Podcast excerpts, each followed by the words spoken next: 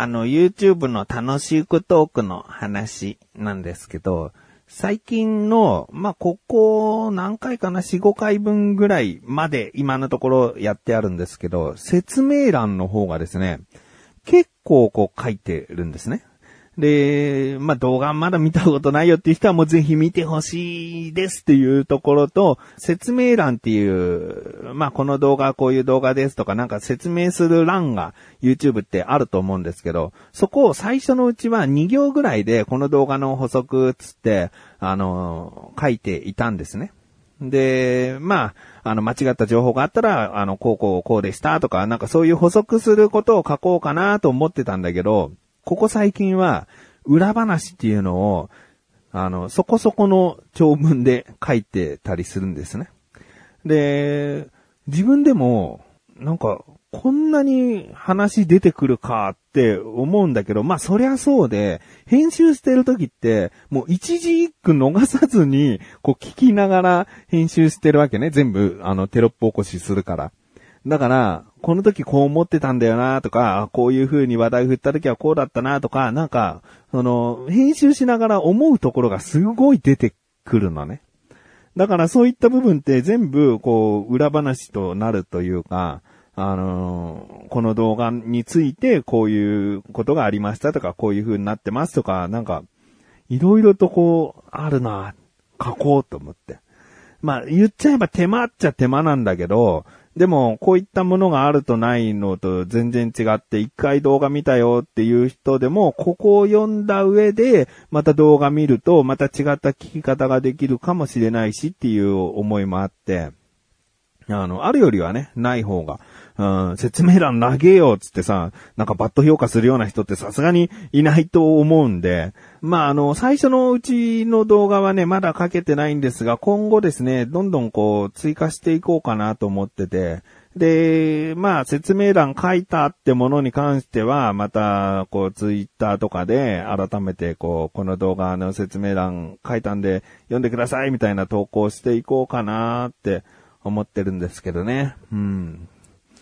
で、まあそうですね。あと触れておきたいことがですね、まあこの話をしようかどうか、非常に悩むというか、うん、まあまあ全然いいんだけど、あのー、この番組聞いてらっしゃる方にはね、お話ししよう。あのー、お手軽すぎる儲け話を友人から持ちかけられたという動画があって、サムネだと実力怪しい儲け話っていうね。この回がですね、他の回と比べると異様に聞かれてるんですね。で、これ何かっていうと、僕、無料で動画を宣伝しますよっていうサービスに、ちょっとお試しでやってみたんですね。で、これは年間、あ、年間じゃない、月額払っていくと、あの、定期的に、こう、この動画とこの動画を宣伝してほしい。あとチャンネルもちゃんと宣伝しますよっていう、うまあ、サービスというか、そういうものがあって、で、これ月額が、額が高くなると登録者数もこれだけ保証しますとか、再生回数これだけ上がりますよとか、なんかそういう、まあ、多分悪質なサイトではないんだと思うんだけど、でも、あの、無料でお試しできるっていうんで、こうやってみたんですね。で、動画を指定することができて、で、その時に怪しい儲け話の、その、回を宣伝してくださいと、こうやったところ、確かに、他の回より聞かれてるんだよね。で、ありがたいなーって思うんだけど、でも、ね、アナティリスクっていう、こう、どういう人が聞いてるの見てるのっていうのがわかる、わかるんだけど、そのアナティリスクっていうのを見ると、なんかわかんないけど、3分の1、3分の2ぐらいが、インドになってて、インドの方だったのね。で、要は、まあ、インドの方が何かしらのこの宣伝でこう表示された時に僕のこの動画を見てくれたっぽい。うん。だけど、大体の人はその1分もしないうちに、うん、まあ、聞くのをやめてしまってる方が多いような傾向だったんですね。だ本当にこれ、視聴回数という数字を増やすためには効果的なのかもしれないんだけど、実質的な僕の思いとして番組を楽しめる人に今後も聞いてほしいっていう思いとしたら、沿ってなかったりして。で、まあ、このサービスって、月額払うってなると、なんか国内版っていうのもあって、国内版の方は高いです、みたいな。要は、だから、インドとかそういう世界、まあ、いろいろな国々じゃなくて、日本に限定すると、より効果があるから、きっとお高い値段なんだろうな、みたいな。うん、なんかそういうところでしたね。だから、まあ、結局、宣伝費ってこういうことに使われるのかなとも思いましたね。国内で、えー、まあ、視聴回数が増えていけば、それなりに盛り上がりもあるし、登録者数もこれだけ増えますよって保証があったりするので、だから、まあ、お金を出せば、数字は、ある程度は稼げるよと。まあ、何十万とかは無理なのかもしれないけどね。ある程度のこう、うん、ところまでは持ってきてくれるんだなっていうね。うん。で、まあ僕の今のところの答えは、わかりましたという感じですよね。うんなので、えー国内版の月額払ってこれからやってきますというふうにはならなかったですけど、まあまあ、あの、なんでこれだけすごい聞かれてるんだと思った方にはですね、あの、この番組聞いてる方にはちょっとこういうことなんですというお伝えですと。いうことで、タイトルコール後はですね、買ってよかったものを話したいなと思っている自分がお送りします。菊池さんのなだらか向上心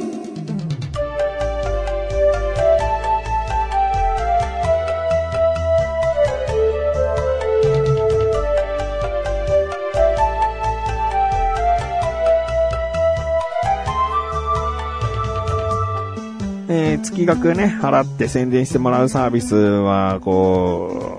やめましたけれどもね、やめたというか入らなかったですけれども、買ってよかったものがあってですね、この前家族でニトリに行ったんですね。で、まあ、ニトリに行ったのはカーペットとか、まあ、キッチンマットとか買う目当てのものがあったからなんですけども、やっぱりいろいろなものが置いてあるんでね、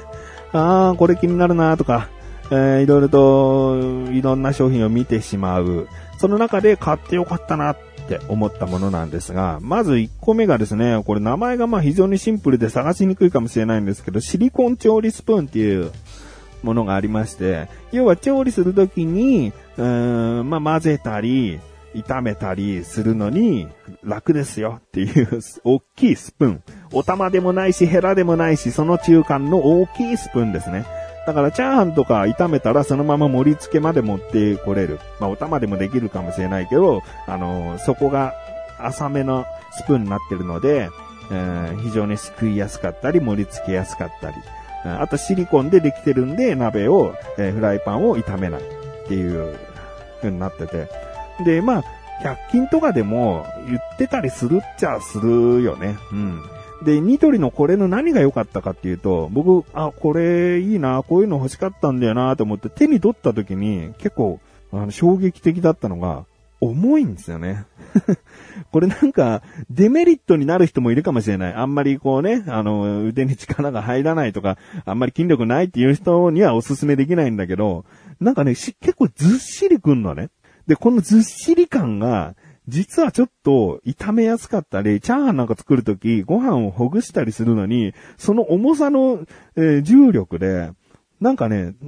逆に僕は使いやすかったんだよね。この重みとともに、玉ねぎとかさ、切ってもさ、なかなかこう、ほぐれてなかったりするけど、その調理スプーンをストンストンストンってこうさ、こう、軽めに、いつもの感じで叩くと、なんかその重みとともに、結構玉ねぎとかもバラッとしてくれるし、あ、重み、これあえてなんだなって思ったんだよね。で、これは100均とか安めなシリコン調理スプーンだと、こう出せないものなんじゃないかな。うん、ニトリとかそういったところだからこそ、こういう中身しっかりしたもの使ってますよっていうことで、この重みなんじゃないかなっていう。うん、まあ言っても、あの、税込み407円なので、そんなお高いものじゃないんですけどね。うん、ただこの重みが僕は逆にいい。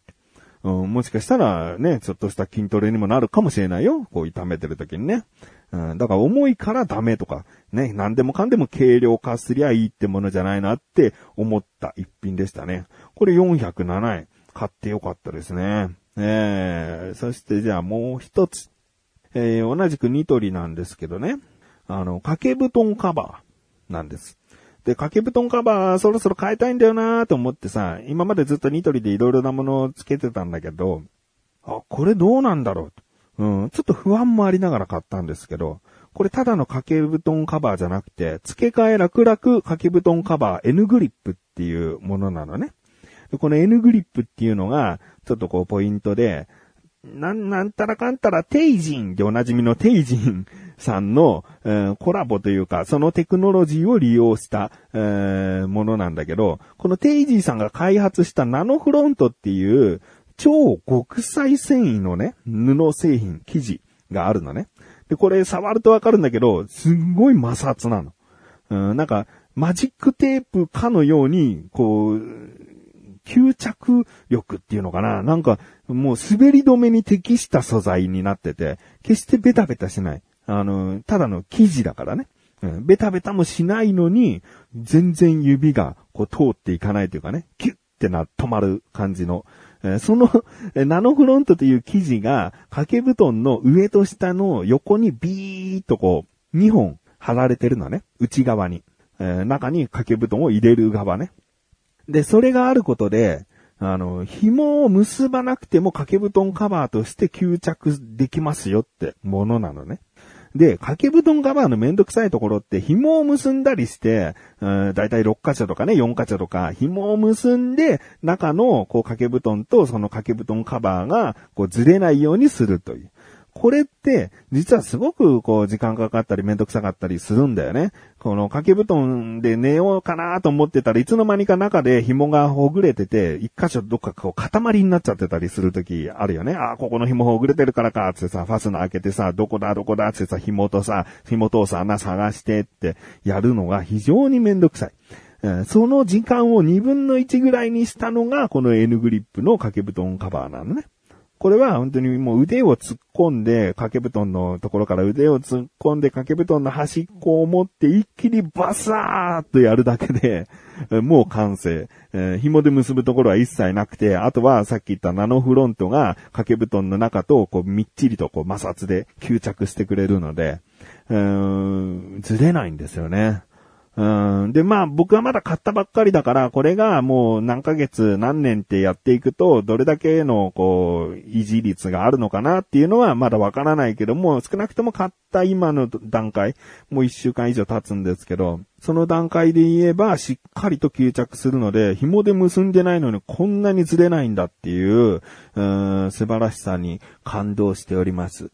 えー、なのでね、まあ、いい布団カバー、あいい掛け布団カバーないかなという方はですね、ぜひニトリに行ってですね、付け替え楽々掛け布団カバー N グリップというもの。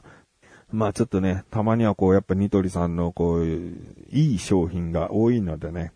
うん、行きたいなと改めて思いましたね。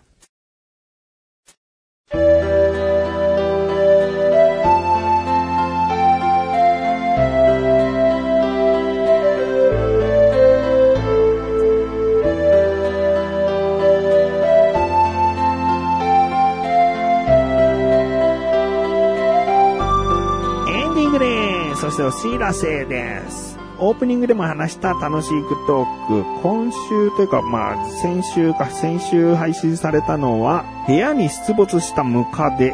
ですね。部屋に出たムカデは何とかしたいという動画なんですが、こちらですね、僕らの中で、まあ、しばんちゃんと僕の中でですね、相談系としておりまして、相談をしばんちゃんから持ちかけられて、僕がその場で何かアドバイスしたりとか、なんかまあそういうことをする回なんですけれども、今回はしばんちゃんちの家でですね、ムカデが出たと。うん、これまあ過去のさ、口でさラジオでもなんかムカデが出たって話してるよね。うん、まあまあまあ、まだ出るみたいで。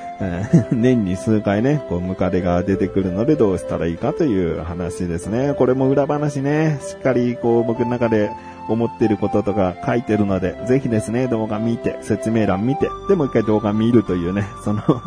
3つの工程をしていただけたらとても嬉しいです。意外とね、動画のね、まあ、細かいところでね、こんな遊びしてるみたいなところあったりするので、細かいところこう、あの、後ろの2つのモニターの文字がね、いつの間にか変わってたりすると思うので、あ、今変わったとかね、あ、ここ一瞬だけ変わるんだとかね。なんかそういう部分も楽しんでいただけたら嬉しいなと思っております。ということで、なだらかこちらしやまし、それこちで、それではまた違うお会いで菊池処理したメガネたまりでもあるよ。お疲れ様です。